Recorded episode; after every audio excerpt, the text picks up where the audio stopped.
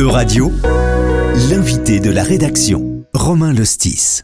Thank you, everybody, for listening to EU Radio. This month in Strasbourg has been officially launched the new European Center for Quantum Sciences. To explore the missions of this scientific organization and how it has been created, I receive Professor Guido Pupillo. Hello. Hello, good morning. And also Anna Hellman. Hello. Good morning. Hello. Hello, so I'm Anna Hellman. I am working at the European Center for Quantum Sciences since the beginning of this year, and I am uh, managing director for the platform Access. And uh, I have mostly been working for many years now in research management at different levels, mostly European level actually. I'm Guido Pupillo. I'm a professor at the University of Strasbourg, and also I am director of this new Center for Quantum Sciences, European Center for Quantum Sciences at the University of Strasbourg and CNRS. I'm very happy to uh, participate to this uh, radio. Could you try to uh, sum up what covers quantum sciences? So quantum science is a very interdisciplinary field which actually you know covers areas like you know quantum physics, so the basics and also applications of, uh, of, uh, of quantum in, uh, in physics and also for technology, but also covers many other fields, like for example, it's very prominent in chemistry, and also uh, you know for material sciences and in exploring very applications also maybe for biology and others. And for certainly there are new areas of uh, newer less new areas of uh, research and also uh, innovation for quantum information and also for mathematics. So it's a very broad area that encompasses many different fields. And uh, and where we are today uh, we are actually at a very interesting time because it's a time where all this science is coming together to also try to transfer this knowledge and these uh, applications to our society. And so that's where actually we are today as a, as a you know, very interesting time. And, and also that's one of the reasons for the creation of new center. You mentioned applications, concrete applications of this uh, quantum sciences. C could you give a, few examples? Yes, so I mean, there are many different uh, areas of life where this uh, can have concrete applications. So today, maybe the most advanced applications are in the are in the areas of metrology and also computational physics. There are new ways of doing measurements that are enabled by quantum technologies, quantum uh, um, communications. There are there is already you can buy devices that allow for uh, quantum communication over large distances in a secure way, which was not possible before. But also there are new areas of uh, science and technology that are coming up. For example, applications of quantum technology towards chemistry, both in control uh, of creation of new materials and also new chemical reactions enabled by, for example, vacuum fields or other areas which are more exploratory, but also um, trying to use the power of new uh, ideas like uh, quantum computers to try to solve problems in chemistry, material sciences. And of course, this is an area in uh, full development, I still as an exploratory stage, but an advanced exploratory stage. How would you say are France and Europe today in this scientific field? Advanced or far away behind other countries in the world? I would say that France a, and Europe are in a very unique position because a lot of quantum science is actually all the ideas and many of the applications were really born in Europe.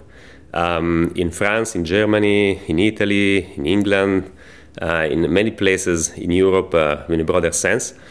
Uh, and and even in today, uh, Europe, you know, in the last uh, maybe ten years, Europe has been leading a this uh, second uh, quantum revolution, a push towards the second quantum revolution, both in science but also in trying to transfer this knowledge to society via, for example. Uh, tools at the European levels, called, like, for example, a quantum flagship, which was a very useful tool, which is a um, you know, one billion dollar, billion euros investment into uh, into quantum science and technologies for the benefit of European citizens. And uh, now it was so successful that, in fact, many of the tools that have been developed there have been transferred in other European projects that have been even, you know, enlarging the opportunities for uh, for doing science and innovation in Europe. And France has uh, taken up from the very early stage uh, this challenge of uh, transferring the very large body of excellence in quantum sciences into innovation.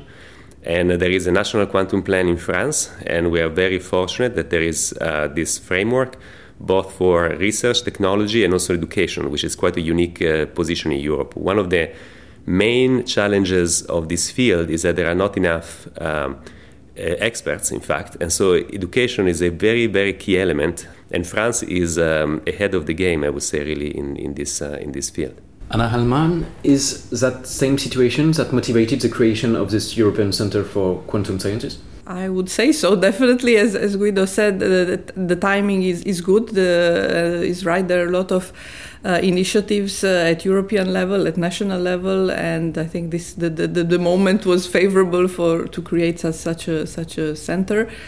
And what I could add, and indeed the, the fact that there is a very strong uh, national plan, national strategy in, in France for, for quantum, uh, has definitely, uh, say, had a, had a role uh, in particular for concerning the the project that that I mentioned. It's the quantum computing platform access that is part of this national uh, strategy for for quantum. So, definitely, the center is very embedded uh, in all these uh, different initiatives. What are the different missions of this new center? So the, the center has uh, several missions. So the first one is to attract talent in the region uh, in the domain of quantum science and technology, really broadly defined. So not just physics, but chemistry, material science, computing.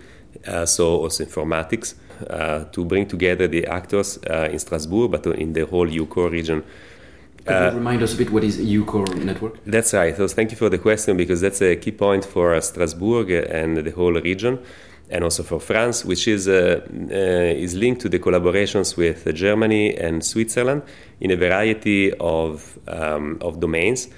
EUCOR is a so-called European campus. It is uh, a a campus over several uh, top universities in France and Germany and Switzerland, which are the KIT, Karlsruhe Institute of Technology, Freiburg University, University of Basel, Mulhouse, and Strasbourg in France. And in the context of quantum science and technologies, a few years ago, we started with our colleagues uh, across all these universities and also a, the partner at IBM, which is a large uh, industry in the context also of quantum, a, um, a new collaboration in quantum science and technology called QUSTEC, uh, which is Quantum Science Technology European Campus, which uh, aims to promote education uh, and research, education through research uh, across uh, the, cam- the campus and provide the, the 40 PhD students with also a background that allows them to succeed both in this new world where science is going towards, you know, providing benefits towards society. So this uh, project of a common PhD school has been actually a pilot project also for Europe, has been uh, uh, generously uh, funded, co-funded by Europe, and um, has, is now being used as a um, as, a, as a pilot project for also other European initiatives uh, in this context. Anna Hellman, you are also the managing uh, director of a platform related to this project. Could mm-hmm. you tell us more about this? Yes, so the Access project is uh, an initiative that is coordinated by the University of, of, Strasbourg, and it's a partnership with several other uh, institutions and educational networks uh, as well. Uh, the aim is to develop at the center, so uh, in, in Strasbourg, at the Cronenbourg campus, uh, a quantum computing platform, we think a cl- quantum computer uh, that will be available for the community for research and education in different fields. So it's supposed to serve uh, say a broad broad community of users in chemistry, in uh, material science, physics, mathematics, informatics, and as, as mentioned, it has been supported by the by the French government, by the the French strategy for for quantum, and we are currently at the beginning, I would say, of this eight-year project. Uh, it's a long-term project that is uh, say now in the construction phase, so uh, acquiring different elements to build this this quantum computer and the equipment that is needed is quite a complex project. Uh, and then hopefully within the next uh, two years or so, we will be able to offer services to the, the research community and companies as well to develop their projects, their use cases, and try to experiment and learn on how to use this technology. So the, the objective is really to make this type of uh, resources available uh, broadly uh, and uh, in particular with focus on, on education as well. Thank you for your participation to this uh, emission, Guido Pupillo and Anna Hellman. And thank you everybody for your attention. Euradio vous a présenté l'invité de la rédaction. Retrouvez les podcasts de la rédaction dès maintenant sur euradio.fr.